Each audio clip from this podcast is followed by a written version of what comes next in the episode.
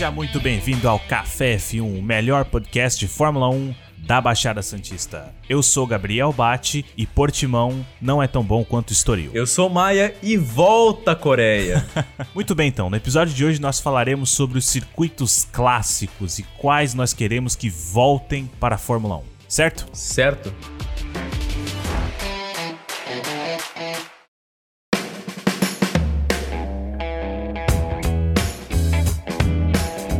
Bom, vamos começar falando então sobre os circuitos que eu acho que não deveriam ter saído da Fórmula 1. Mas primeiro vamos fazer as menções honrosas, Bate, que são os circuitos que foram mutilados por Helmut Tilke, pela modernidade. Então, é, é, importante explicar porque na Fórmula 1 existem muitos circuitos que, embora estejam na Fórmula 1 nos dias de hoje, eles não são como eles eram antigamente, no sentido de que o formato do circuito mudou muito para se adaptar aos carros de hoje em dia, com a velocidade de hoje em dia, com o downforce de hoje em dia, e isso afeta muito a corrida e o quão interessante ela é, ou melhor, ela deixa de ser. Exato. A gente tem um exemplo muito bom aqui no país mesmo, Interlagos. Interlagos dos anos 70 é absolutamente diferente da Interlagos dos anos 80. Exatamente, mas existem casos em que isso passa dos limites e não só passa dos limites, mas também destrói toda a filosofia do circuito e toda a proposta de uma corrida lá, certo? Eu acho que o melhor exemplo que nós temos a mencionar aqui, ao menos para mim, é na Espanha, na Catalunha, né?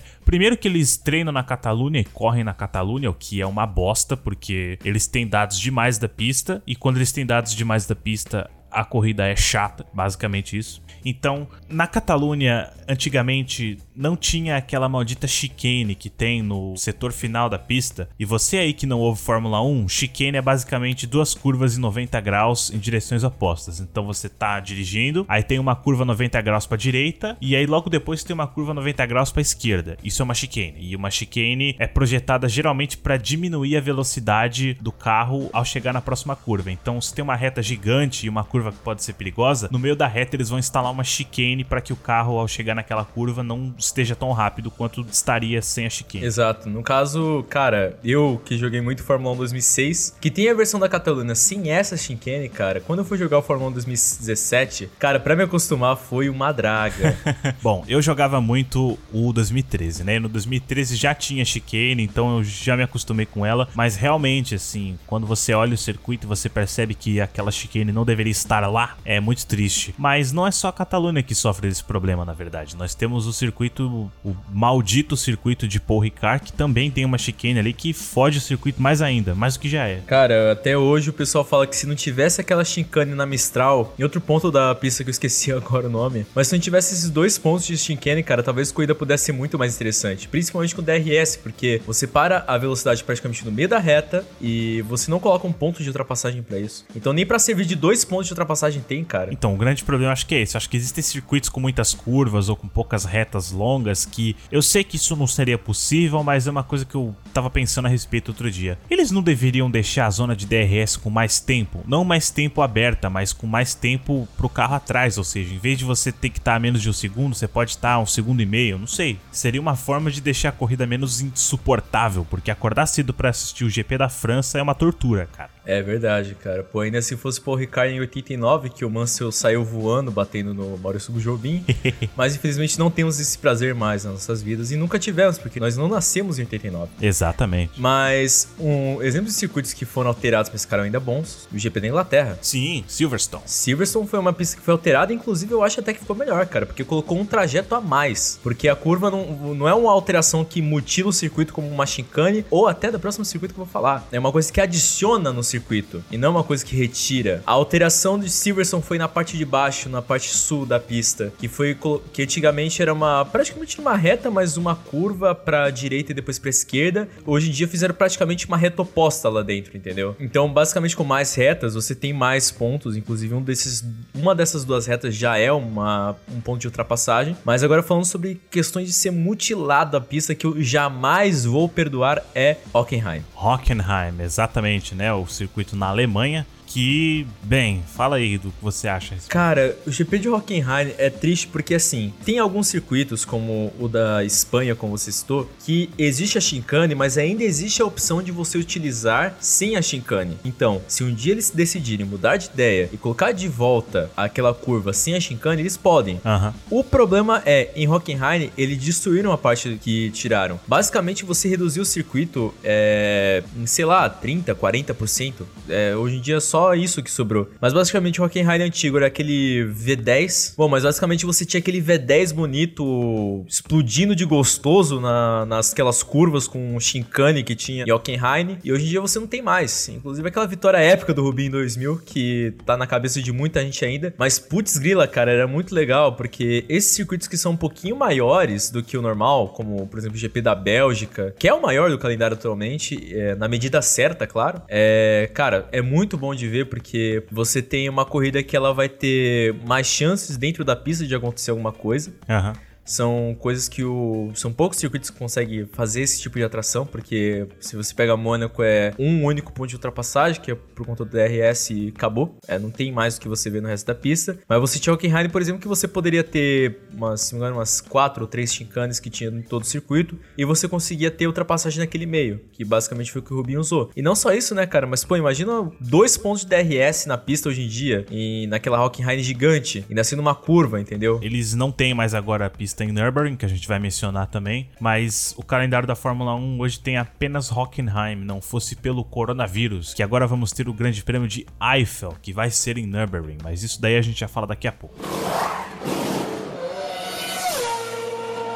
E agora vamos começar o que era tão esperado. Vamos falar agora das pistas que mereciam voltar para a Fórmula 1. Ou as pistas que nunca deveriam ter saído da Fórmula 1. E até algumas pistas que vão voltar. E até algumas pistas que, graças a um certo vírus, voltaram para a Fórmula 1. Exato. Vamos lá. Bom, aproveitando que a gente já estava falando sobre o circuito da Catalunha, né? Vamos falar sobre o circuito de Jerez. Porque, assim, Jerez é um circuito que eu acho muito foda, muito interessante, porque ele é cheio de curvas de alta e de média. Tem pouca curva de baixa em Jerez. Não tem muita reta também, mas é um, é um circuito que a gente imagina que a Red Bull, por exemplo, seria imbatível. Claro. Mas, infelizmente, a gente não tem corridas em Jerez, o que eu acho um absurdo, porque como eu mencionei, eles treinam na Catalunha e eles vão lá e correm na Catalunha. O resultado disso é que a gente acaba tendo corridas extremamente previsíveis e não só isso, a gente acaba tendo um grande prêmio em que as equipes já sabem o que vai acontecer porque elas têm muitos dados, porque a Catalunha é uma pista em que se tem retas grandes, curvas de alta, curvas de média e curvas de baixa. Então dá para treinar todo tipo de acerto e de configuração de carro na Catalunha. Então é complicado, porque assim, eles deveriam treinar na Catalunha e correr em Jerez. Se eles fizessem isso já seria mais aceitável. Mas eles treinam na Catalunha e correm na Catalunha, sendo que eles têm um, um circuito espetacular que é o de Jerez. Então Jerez não deveria nunca ter saído do circuito da Fórmula 1. Exato, Jerez que já sediou o GP da Europa e já sediou o GP da Espanha também. Sim, exatamente. E Jerez que protagonizou um dos dois maiores espetáculos da Fórmula 1, três na verdade, né? É que dois foram numa mesma corrida, no mesmo GP, mas o primeiro foi a chegada do Mansell e do Senna, que o Senna conseguiu segurar o Mansell até o final. Sim. Tendo a chegada mais apertada da história da Fórmula 1, 0.012. Foi um pentelionésimo de segundo. Um pentelionésimo. Eles chegaram ali, tiveram que olhar em câmera lenta para ver que chegou primeiro.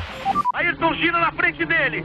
Eles vêm pela reta. Agora é pressão total no turbo. Vem os dois pela reta. Ayrton Senna, Nigel Mansell, por o carro Ayrton Senna. Ayrton Senna e Nigel Mansell.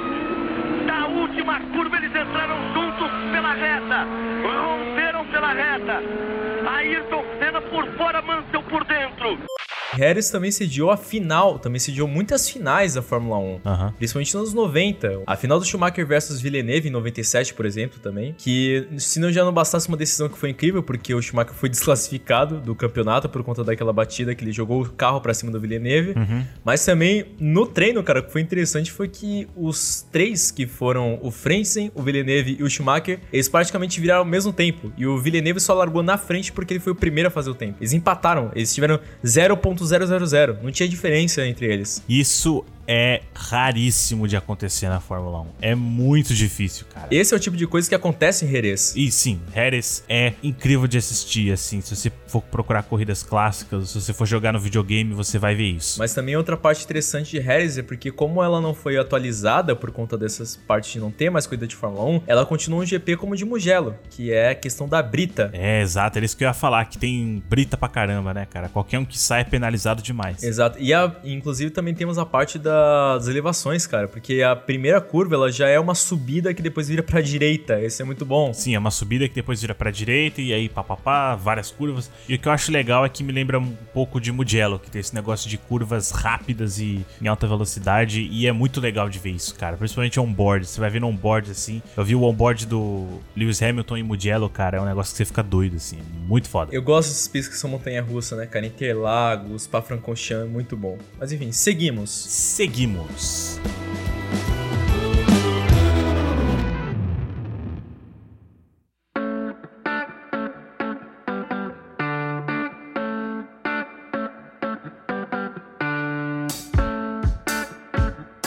gostaria de falar de uma pista moderna, Istanbul Park. Istanbul Park, primeira vitória de Felipe Massa do Brasil, foi em Istambul. Exato, o maior vencedor da pista até hoje. O maior vencedor da pista até hoje, também porque tiveram poucas corridas lá. Não, eu sei, cara, mas ainda assim, vamos lá. É, se você pegar, o Massa vencia em 2006, 2007 e 2008. É, aí você tem as outras vitórias, são do Vettel, do Hamilton, do Button e acho que do Alonso, no, no, no resto que teve. Não lembro agora, mas acho que é Button, Vettel e Hamilton. São os únicos outros que ganharam. Uhum. Ou seja, você tem que somar três pilotos diferentes para você dar um resultado de um só. O Massa é muito foda nessa pista. Nessa pista ele era bom mesmo. Cara, quando teve o anúncio que ia voltar essa pista, cara, que é sério. A gente vai fazer depois um episódio esculachando o Tilke, o Herman Tilke, que é o arquiteto da Fórmula 1, que faz essas pistas, que projeta essas pistas. Sim, já preparamos a pauta. Mas, cara, nós temos que falar o seguinte: quando o cara acerta, né, cara, porque aquele trecho das curvas que são praticamente um, um hexágono, né, que são todas em alta velocidade, que, putz, proporcionam momentos maravilhosos de ultrapassagem por fora, por dentro, e que, cara, aquele negócio de curva de sim alta velocidade que é maravilhoso, meu Deus do céu, e se você pisar um pouquinho para fora para dentro você escapa da curva, é maravilhoso. Sim, é, é incrível, né? O,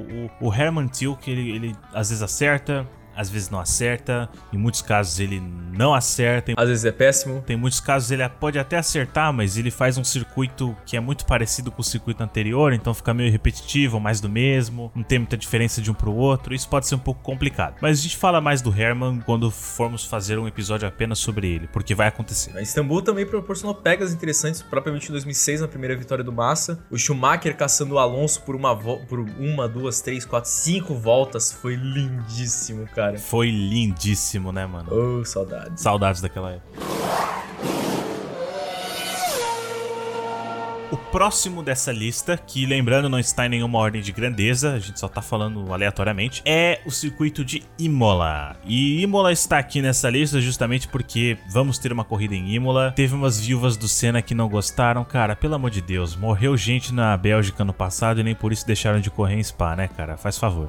Por favor, né, cara? Se a gente fosse pegar e parar de correr todas as pistas que tiveram morte, a gente não corria em lugar nenhum. E acabar a Fórmula 1, né? Acabou mano? a Fórmula 1, cara. Se eu sobrar o quê? Sei lá, nem Mônaco escapava. Porra, Mônaco é perigoso. Só que o problema é, caso você não acompanhe Fórmula 1 bastante, eu vou explicar o que é a viúva do Senna. Vou aproveitar esse momento aqui e vou explicar o que é a viúva do Senna. A viúva do Senna é aquele cara que tira foto de Facebook de óculos escuro dentro do carro, fazendo cara de mal. Essa é a viúva do Senna. É um boomer. É um bu Não, não é boomer. É millennial que acha que é boomer. Que fala que a Fórmula 1 acabou depois que Senna morreu. Se você é assim, mude enquanto é tempo. Abraço pro perfil Grandes Análises da Fórmula 1, arroba Fórmula 1 morreu em 94. Meu Deus do céu. Mas enfim, eu gostaria de falar sobre Imola porque é uma pista que eu acho que é muito interessante pelos mesmos motivos que eu acho que Jerez é muito interessante e Mugello também é muito interessante. Porque Imola, cara, é uma pista montanha-russa, como você mencionou. Sim. Aquele último setor lá tem uma puta descida, sabe? Tem uma subida também. Cara, aquela descida que, no caso, é como se fosse... É quase um hairpin, né? Mas que é um hairpin meio quadrado, como, como eu posso explicar. É, é um hairpin meio quadrado, é. Tem como se fosse uma curva ali. Não é de 90 graus, mas é uma curva bem angulada. E depois tem uma outra e vai pra chicane final. Então, exato, porque é tipo assim, ele desce, aí você vira pra esquerda, aí depois continua e esquerda de novo. Cara, é maravilhoso. Mas enfim, eu gostaria de falar sobre Imola, porque Imola tem S's. E eu adoro S's, porque é muito legal de ver os carros correndo nos S. Exato, hoje em dia tem as chincanes, né, pra evitando os acidentes que aconteceram com o Ratzenberger e com o Senna. Por exemplo, hoje a curva tamborela não é completa mais. Antigamente ela era contínua, hoje em dia ela tem uma chincane no meio. Então, eu não sei se isso é necessário, mesmo porque, primeiro, o que aconteceu com o Senna foi uma fatalidade. Com o Ratzenberger, talvez não, mas com o Senna foi uma fatalidade. E além disso, cara, hoje em dia a Fórmula 1 é extremamente segura. Eu sei que o Antoine Hubert morreu na Fórmula 2, mas ali, cara, de novo, foi um negócio um em um milhão, entendeu? Ele realmente estava no lugar errado, na hora errada. E Bem, o Grande Prêmio da Bélgica sempre foi, nos últimos anos pelo menos, relativamente seguro. Tem acidentes horríveis na primeira curva, mas é relativamente segura. A corrida em si não proporciona grandes acidentes. Só que, quer dizer, pode até proporcionar, mas não são acidentes fatais. Não são acidentes fatais, exatamente. Então, tendo a Fórmula 1 como ela é hoje, eu não acho que a curva Tamburello, como era na época do Ayrton Senna, seria um perigo. Mesmo porque ele não morreu por causa da curva, ele morreu porque soltou a barra de direção. Então não faria diferença o lugar da pista em que ele está estava, entendeu? Mas esse é o problema, cara, porque você não teve só acidente do Senna, você teve acidente também do Berger em 88, se não me engano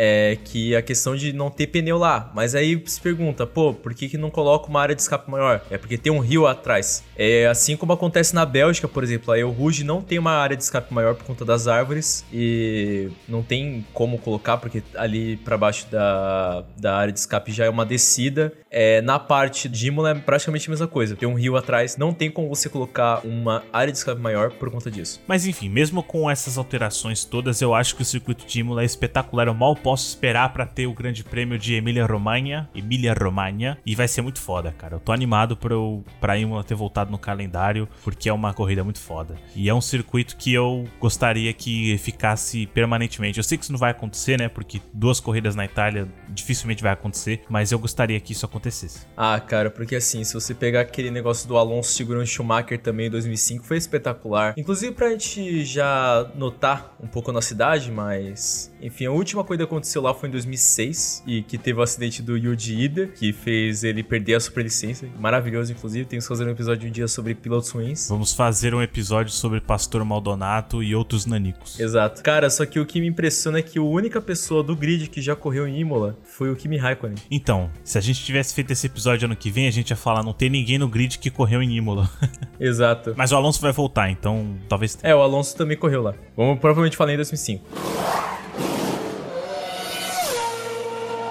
Cara, outra pista que também teço elogios pro Helmut Tycho é o GP da Malásia, cara. Sim, o Grande Prêmio da Malásia, Kuala Lumpur. Cara, o GP da Malásia em Kuala Lumpur, cara, eu não gosto muito particularmente do primeiro setor, mas o resto, cara, que são curvas de alta velocidade e não é um circuito tão travado assim, que é aquele estilo tic de clássico de é, coloca uma, uma coisa de velocidade máxima, aí você freia, aí o resto é tudo velocidade média, como Abu Dhabi, Singapura, essas coisas coisas. Como todos os circuitos que ele projeta. Como todos os circuitos dele. Mas Malásia, cara, Malásia tem trechos que são muito bons. As duas retas são bem posicionadas, porque praticamente você tem uma reta oposta, que já é pra bandeirada.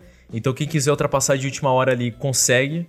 Aí você tem uma reta enorme também, que é um outro ponto de ultrapassagem muito bom também. São dois seguidos, inclusive. O resto da pista tem curvas de alta velocidade. A primeira curva parece muito com o do GP da China, em Xangai. É quase uma cópia, porém ela. É um pouco menor e mais desangulada. É, então, ela, ela é menor, só que como ela é uma, uma descidinha, eu acho isso muito legal também, porque ela dá um, ela dá um efeito nos carros muito legal também. Mas enfim, ela também teve GPs muito legais que tiveram coisa de chuva. Tivemos o GP de 99, que foi um caos por conta de ter uma largada do Fisichella, depois teve o GP acho que de 2001, que o Rubinho e o Schumacher saíram da pista ao mesmo tempo também por conta da chuva. Montoya foi trocar de carro, foi desclassificado. E aí nós tivemos o GP de 2009, que foi o do Felipe gritando I need a white visor, white visor. Aí eu não lembro qual foi o engenheiro dele que falou Felipe, baby, stay cool, we will provide the white visor.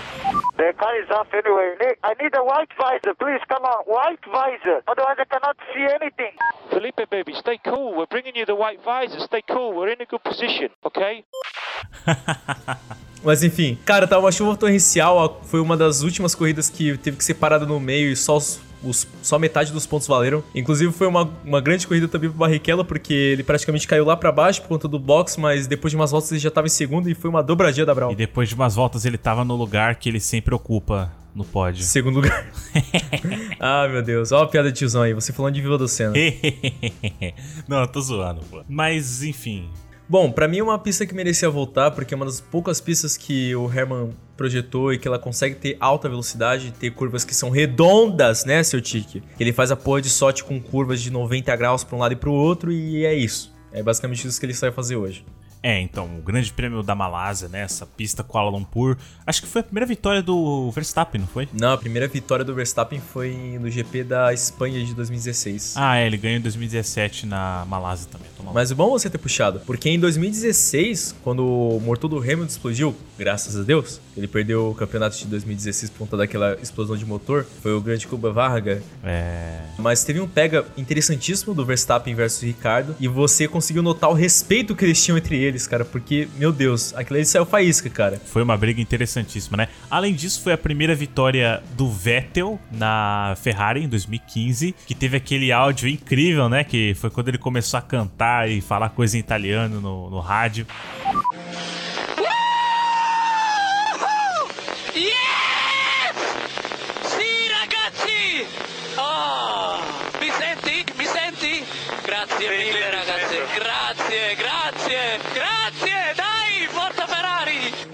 É uma pista incrível, é uma pista que não deveria ter saído do calendário. Eu acho que ela é muito mais interessante, sei lá, do que a Rússia. O próprio Grande Prêmio do Bahrein, embora eu ache interessante, eu acho que Malásia é melhor do que Bahrein, mas isso não vem ao caso. Então, realmente, eu, eu gostaria que o Grande Prêmio da Malásia voltasse pro calendário. Dificilmente vai voltar, mas que eu gostaria, eu gostaria.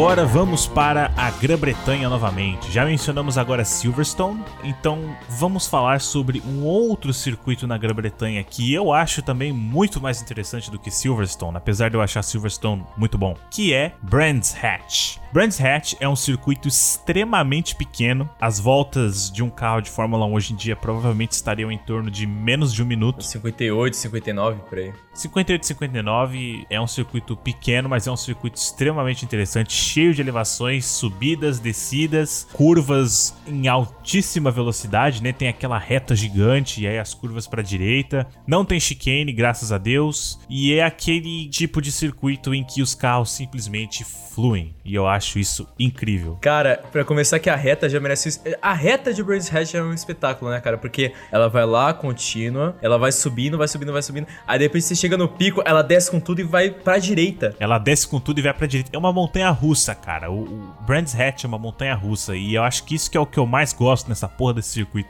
Porque às vezes eu sinto que falta um pouco isso, sabe? A gente acabou de assistir o Grande Prêmio da Rússia essa semana, que o Bottas ganhou. Aleluia, finalmente. Exato. E assistindo essa corrida, eu penso mais e mais nessas pistas que tem elevações e que tem curvas de alta velocidade, porque, cara, você acordar de manhã pra ver um, um- um grande prêmio em que só tem curvas retas e quadradas e a pista em si é plana, não tem elevação, não tem nada que seja válido mencionar. Eu não gosto disso e ah, deveriam tirar a Rússia o quanto antes. Exato. Mas enfim, além dessa crítica, eu acho que Brands Hatch é um circuito espetacular, um circuito clássico, um circuito que foi palco de muitas corridas interessantíssimas. Brands Hatch sediou o GP da Inglaterra, acho que se não me engano, três vezes, se não me engano, quatro.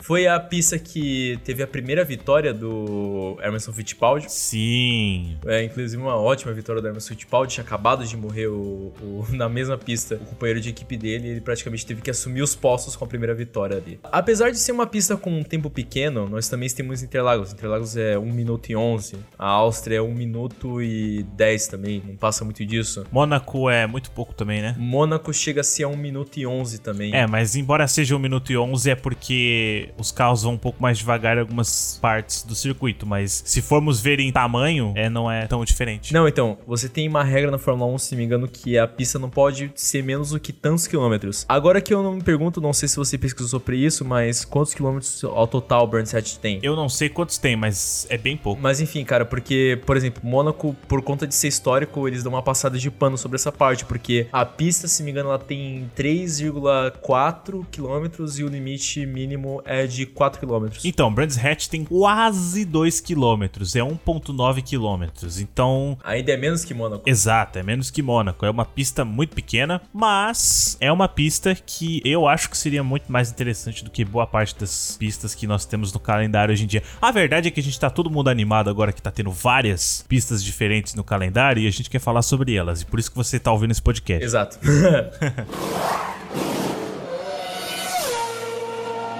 Vamos falar então sobre a pista que foi palco de uma das melhores batalhas por posição na Fórmula 1. Felipe Massa versus Robert Kubica, a gente nunca mais vai ter algo do tipo, que é o circuito de Fuji. Ó o Felipe, ele e o Kubica, ele quer um lugar, ele quer mais um ponto. Olha onde eles vão. Voltou por dentro o Massa para fazer a ultrapassagem. É o que se espera de um piloto da Ferrari. Lá vem o Kubica, lá vem o Kubica, voltando. Foi lá fora o Felipe. Que loucura é essa? Felipe Massa na frente, que espetáculo para receber a bandeirada. Lá vem o Kubica, lá vem o Massa, lá vem o Kubica, lá vem o Massa. Felipe Massa levou vantagem. É o que se espera de um piloto da Ferrari. Cara, você pensar que o Ricardo tomou punição por ter ultrapassado o Ocon só porque ele saiu um pouquinho da pista agora no GP da Rússia, imagina as punições que esses caras não teriam tomado naquela corrida, cara. Claro, porque eles já teriam tomado umas seis punições, já teriam com a carteira cancelada depois daquele O negócio. nego tá maluco. Cara, a verdade é que os stewards da Fórmula 1 estão começando a ficar maluco, cara. O Ikassal tá piradinho lá dentro. Porque, assim, a questão muito que se fala hoje, que eu vi muita gente falando no Twitter, é que, tipo, ah, não, mas por que que deram punição pro, pro Hamilton e, e não deram punição pro Leclerc, sendo que fizeram a mesma coisa? Cara, não é questão de proteger um ao outro, se protege mais a Ferrari, se protege mais a Mercedes, é porque os stewards são pirados, eles não têm mais controle. Eles parecem que desde o ano passado eles não sabem mais se pune um, se pune o outro, cara. É que eles sabem que. Acho que agora eles entenderam que estão passíveis de, de críticas e agora eles não querem mais levar a culpa. Eles não querem aparecer na- no dia seguinte com a casa pichada falando diretoria Jim Carrey, tá ligado? Nossa, mas essa referência aí foi. Patrocinado caceta e planeta, mas enfim. Cara, Fuji é uma pista interessantíssima. Ela é uma pista que, se não tivéssemos GP em Suzuka, que é uma pista ótima, eu acredito que deveria mudar pra Fuji com certeza. É, Fuji tem mais do que um traçado. A Fórmula 1 correu em um dos anos 70, que foi o retratado no filme Rush, na corrida final. Ah, o palco da última corrida do ano de 1976, não foi isso? Exato? Em 76, a gente teve a batalha pelo campeonato que estava sendo disputado entre James Hunt e Nick Lauda. Você aí que ainda não assistiu o filme Rush, assista porque você está perdendo um filmão. Assista. E além disso, essa última corrida foi muito incrível por uma série de motivos. Tava chovendo demais, o Nick Lauda acabou abandonando porque ele tava se recuperando de um acidente, um dos piores acidentes da história da Fórmula 1. Ele teve o rosto queimado, ele fez um milhão de cirurgias pra tirar a sujeira do pulmão dele. A gente vai fazer um episódio inteiro sobre o Nick Lauda futuramente. Mas o que importa ressaltar aqui é que o circuito de Fuji foi o palco da decisão do campeonato em 76. E o James Hunt ganhou na risca, simplesmente porque o Nick Lauda viu que a corrida estava muito perigosa e decidiu não terminar. Enfim, o resto é história. James Hunt foi campeão do mundo e o resto é história. Em 2008 foi uma outra super corrida. O GP daquele ano não poderia ter sido sediado em Suzuka, por isso mudaram pra Fuji. Se não me engano, foi pra escapar de um furacão ou qualquer adversidade climática. Acho que era pra escapar do Godzilla, mano. Essa foi. Caralho, essa foi boa. Mas enfim, cara, foi pra esca- escapar de alguma adversidade climática que teve perto de Suzuka, então mudaram pra Fuji. E, cara, Fuji não chega a ser uma montanha russa, mas também é uma pista que conta com elevações. É aquela pista clássica japonesa, cara, que é tipo, vão subir um pouquinho e depois desce um pouquinho. É aquela montanha russa que pra criança, só que é aquela descida e subida gostosinha, sabe? Que tipo, uh, Sim.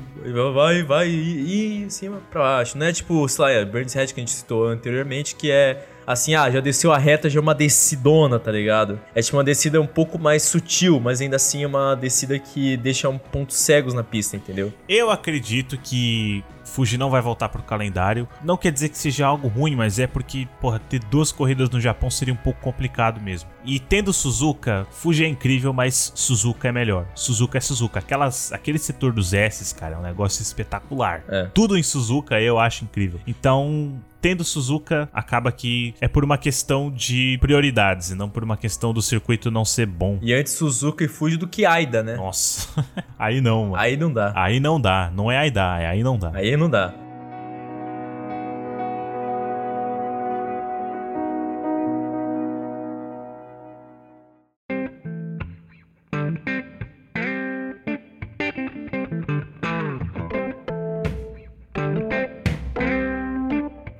Agora a gente vai falar de um que tem dois. Que tem dois. E antes de mais nada, um abraço aos nossos irmãos portugueses. Eu sei que vocês estão a nos ouvir com muito entusiasmo, ou talvez não. Eu vi que tem um ouvinte português que nos ouve lá no Anchor. Então, muito obrigado. Obrigado.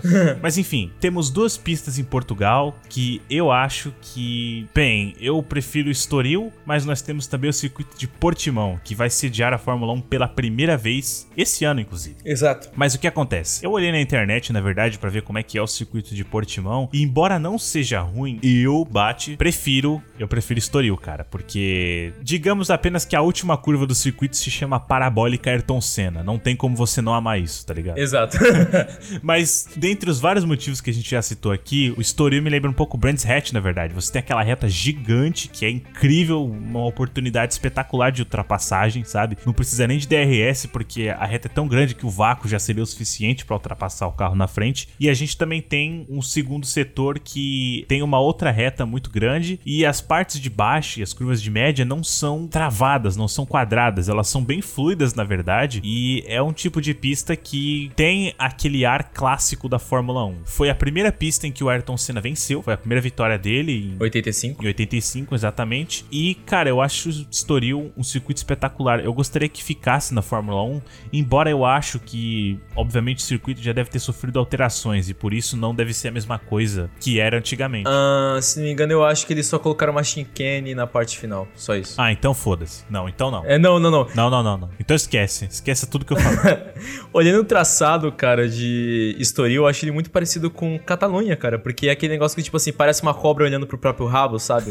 Rabo levantado e a, própria, e a cobra olhando pra ela. Sim, parece com a Catalunha, mas quando você tá, pelo menos no videogame, é um feeling diferente, entendeu? Cara, Estoril é a Catalunha que deu certo. Estoril é a Catalunha que deu certo, exatamente. Que deu certo até antes, né? Isso que é legal. Então a Catalunha é o Estoril que deu errado. É, então, a Catalunha é a história que deu errado, melhor dizendo. Mas. Mas então, é, mas eu vi a parte do de Estoril, né, cara? Eu também fui ver o onboard, também fui ver o traçado e tudo mais, cara. É realmente. Eu não acho que ele seja mais ou menos do que o circuito de Portimão, porque Portimão. É bem parecido, na verdade. Eu não achei tão parecido assim, mas questão de Portimão ser uma pista também montanha-russa que sobe e desce, muito, muito, muito parecido com o Mugello. Foi muito difícil pra mim, tipo, lem assim, se eu precisasse lembrar agora de qual a diferença de uma curva de Portimão pra Mugello seria um pouco seria um pouco difícil porque aquele sobe e desce é maravilhoso. Só que, cara, a parte legal de Estoril que eu achei é que quase sempre você tá subindo, tá ligado? Quase todas as partes de Estoril são subidas e curvas. É, então, Estoril tem aquele negócio que eu gosto muito, que você tem uma reta enorme e aí você tem duas curvas abertas pra direita, igual Brands Hatch, por isso que eu mencionei, inclusive. E aí tem aquela parte mais devagar, que é um hairpin pra esquerda, e aí vem uma reta gigante de novo. Só que tem que tomar cuidado, porque depois da reta vem uma curva muito fechada pra esquerda. E no videogame é incrível, cara. Porra, eu amo o circuito de Estoril, acho que é um dos meus favoritos, assim, dos clássicos, sabe? E tendo Estoril como uma opção, uma possível opção, não sei se seria possível correr em Estoril no ano de 2020, papapá, isso não importa. Eu prefiro Estoril do que Portimão, mas eu acho que as duas é, seriam adições interessantes à Fórmula 1. Principalmente se a gente considerar de novo que tem muito circuito aí do Herman Tilke que poderia facilmente sair. E agora nós vamos falar de, de outro tem um que tem dois. Outro tem um que tem dois, porque nós vamos falar de Nürburgring. Só que aí que está. O Sr. Bat escolheu falar sobre o Anel Norte e eu escolhi falar sobre o Anel Sul. Exatamente. Eu vou falar sobre Nordschleife, que eu não sei se eu tô pronunciando certo, não sei falar alemão, obviamente. Provavelmente alemão vai ser Norte. É, deve ser. É. Sabe como é que fala chuva em alemão? Como? Gotaskein. Mas enfim, mas enfim, cara, eu acho o circuito de Nordschleife, embora seja histórico, você tá rindo ainda. Sim. Ai, que idiota, meu Deus do céu. Mas enfim, o circuito de Nordschleife, na verdade, ele não teria como ser parte da Fórmula 1 hoje em dia, por uma série de motivos. Não são poucos. Primeiro que é muito grande, então seria pouco prático em termos de logística, em termos de ingresso, porque a torcida ia ver o carro pouco, né? O carro ia passar e ia deixar de passar pelos próximos 10 minutos. pelos próximos 10 minutos, exatamente, porque é muito grande, são 20 quilômetros Nordschleife. Qualquer quantos marchas vão ter que ficar em volta da pista pra ficar de prontidão em qualquer canto. é muito pouco prático. E não só isso, cara, mas Nordschleife também é perigoso pra Fórmula 1, porque os carros de Fórmula 1 são extremamente rápidos. E em Nordschleife a gente tem um problema que é não tem área de escape. A gente não tem só esse problema com que as áreas de escape são muito pequenas, como a gente também tem uns problemas que, por exemplo, tem alguns trechos que antigamente os carros de Fórmula 1, eles pegavam na hora da subida, eles voavam. Eles voavam, exatamente, eles eram catapultados. Exato, e hoje em dia não pode mais acontecer isso por conta da baixeza dos carros. Então, hoje os carros são muito mais baixos e planos e chatos, então seria muito perigoso você ter uma corrida em Nordschleife. Então seriam necessárias muitas mudanças para que esse circuito pudesse comportar a Fórmula 1, e aí já não seria mais o Nordschleife que era utilizado antigamente. A última corrida que tivemos nesse circuito foi justamente a corrida do acidente do Nick Lauda, que foi um negócio terrível. E depois dali, a Fórmula 1 nunca mais correu em Nordschleife. Então, embora seja um circuito clássico, um circuito que todo mundo gosta de, de correr no videogame, nas mais diversas categorias, né? O Gran Turismo era incrível, cara. Gran Turismo é... Gran Turismo, todo mundo no, nos simuladores, assim, o pessoal que faz live em Nordschleife, porque é uma pista grande, então é difícil de você ir bem nela, porque é muita coisa pra você decorar, ponto de frenagem, o apex da pista também é muito complicado, né? Porque você tem diversas curvas, não é como se fosse um Brands Hatch, que é pequeno e rápido, e você pode decorar facilmente as curvas. Cara, porque assim, a gente pega circuitos grandes, por exemplo, eu até citei, né, a Bélgica, que é um circuito de 7 km. Cara, 7 km beleza, mas você, tipo assim, você sabe que, ah, vai ter a parte do... Vai ter a parte do Rouge, vai ter a parte da Radillion, vai ter a parte da... Camel Straight, Vai ter as outras curvas, ah, vai ter a Straight e etc. Só que, assim, ainda assim, é um circuito que vai ter, tipo, no máximo, sei lá, 15, 11 curvas, entendeu? Então não é difícil pra um cara que tá no carro ficar decorando aquilo. Agora imagina o Nordschleife que tem um milhão Então, Nordschleife tem 50 curvas. É impossível, cara. Então imagina decorar, não dá pra decorar, cara. Assim, até dá, só que eles precisariam de uma semana inteira de treino livre, entendeu? Não, isso eu sei, porque assim, cara, eu tô. Eu lembro, né, por conta de vários onboards que eu fiquei vendo durante a minha vida, né? Não só do que eu joguei no Gran Turismo, cara. Só que assim, pontos da pista que eu consigo lembrar é só o quê? O começo, um pouco mais pra frente, aquela parte que é pichada no chão e aquela retona. Pronto, não tem mais nada. Isso aí adiciona mais ainda, cara, porque seria necessário tirar todos os grafites pro carro ter a aderência adequada, né? Fórmula 1 sabe como é que é. E não teria como correr também, porque tem muita elevação e muita lombada, sabe? Não é um, um circuito exatamente liso pra se correr. Então é um circuito mais de carro de rua, que não vai tão rápido, entendeu? É, e endurance, né? É, exatamente. Prova de resistência. Prova de resistência, exatamente, obrigado. Então, assim, não fosse isso, não teria como correr. Então, embora a gente goste de Nordschleife, não tem como correr. Mas tem como correr em Nürburgring no Südschleife. E eu tô destruindo a língua alemã aqui, mas tudo bem. E também outra coisa que dá pra notar na pista é que eu vi um onboard de uma BMW em 2007 e, cara, já pra um carro de 2007, aquilo ali era minúsculo. É minúsculo, é. Não- cara, juro pra você, eu acho que um carro de Fórmula 1 hoje não passaria de dois carros, cara. Um carro, cabe dois carros e meio ali, e mais nada. E olhe lá, né? Porque hoje em dia, no lugar que cabe cinco carros numa mesma reta, e o pessoal não arrisca, entendeu? Colocar o carro lado a lado. Então é muito complicado. Infelizmente, não teria como a gente colocar a Fórmula 1 nesse circuito novamente. Lembrando que conforme os anos vão passando, os carros vão ficando mais e mais longos. Já tá praticamente impossível correr em Mônaco, né? Agora os carros vão diminuir, né? Com o regulamento de 2022. Agora os carros vão diminuir com o regulamento de 2022, graças a Deus. Tomara que removam o DRS também, a gente tá torcendo aí, pra ser um negócio mais raiz, mais no braço. Na época do Sandro no braço. Mas enfim, fora isso, eu acho que Nordschleife não tem muito como se correr. Porém, temos uma salvação. Temos uma salvação. O Sudlife. Nós temos o anel sul de Nürburgring. E cara, ele foi uma pista feita em 1984. 84, 83, não lembro, acho que é 84. Na inauguração você teve uma fórmula de Mercedes que deram carros para todos os All-Stars da Fórmula 1. Então tinha o Jude Scheckter, tinha Nick Lauda, tinha, Nick, eh, tinha Nigel Mansell, Prost, Senna. E o Senna ganhou a corrida em cima de todos em cima. Porque o Senna foi o único que levou a sério aquilo tudo lá. Porque pro resto era tudo amistoso. Tanto que o Senna chegou a jogar o Prost pra fora da pista e dizem que é ali que a rivalidade começou um pouquinho. Mas, cara, Pô, jogar o Prost pra fora da pista não é rivalidade, é obrigação, mano. Perfeito. Mas enfim, cara, mas por que, que nós colocamos também o Soul Life aqui? Soul Life não é só uma pista gostosa. Ele tem um, a subida e descida, é um pouco mais. é, não é tão exagerado quanto a gente colocou em Mugello ou Burns Hatch, mas também chega a ser um pouquinho parecido com as subidas e descidas de Suzuka, só que um pouquinho mais aliviado. É, a reta principal, ela é uma curva bem fechada, mas é uma curva fechada na medida certa, aquela que ainda permite ponto de ultrapassagem, permite X. É uma parte que eu gosto bastante. Então, é uma curva bem fechada, mas uma curva bem fechada com descida e depois uma subida e depois uma curva de média e aí vai pra uma chicane, aí vai pra uma reta e aí desce e aí sobe. Porra, é foda demais, cara. É, até a Shinkane lá também é muito legal. Sim, então assim, é, embora a gente não tenha possibilidade de correr na Fórmula 1 em Nordschleife, a gente tem em Nürburgring. E felizmente eles vão voltar agora, não lembro nem se eu já mencionei isso no podcast. É no próximo GP, inclusive. E o próximo GP vai ser em Nürburgring, inclusive, o Grande Prêmio de GP de Eiffel. Vai ser muito foda. Se Deus quiser, estamos torcendo, estamos torcendo com os dedos cruzados. Se Deus quiser, a vitória vem agora para Sebastian Vettel. Claro, claro, claro, claro, claro. Cara, isso já tá virando piada em todos os episódios, mas eu acho que no Grande Prêmio de Eiffel, o Michael Schumacher tem mais chance de vencer, mano. Ah, cara, mas é como eu falei, mas o filho dele, inclusive, vai fazer teste no carro da Ferrari. Mas nós esquecemos de mencionar um circuito. Qual? O principal circuito que tem que voltar pra Fórmula 1 agora no futuro é o circuito da Índia. Ê!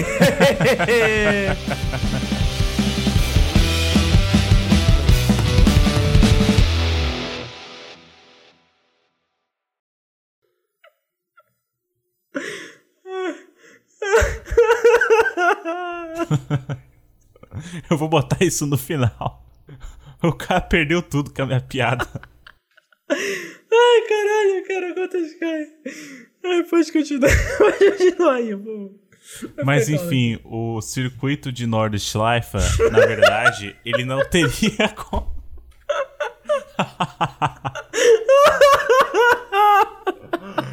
Meu Deus, cara, se controle. Pausa, respira, bebe uma água. Peraí. O Xongão está vindo, né, mano?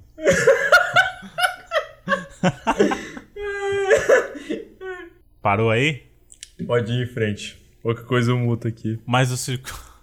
Mas o circuito de Nordschleife. A gente tá tentando falar pela terceira vez, só que o cara não aguenta, mano. Eu vou colocar isso no final, vocês vão entender. O cara tá morrendo de rir da minha piada.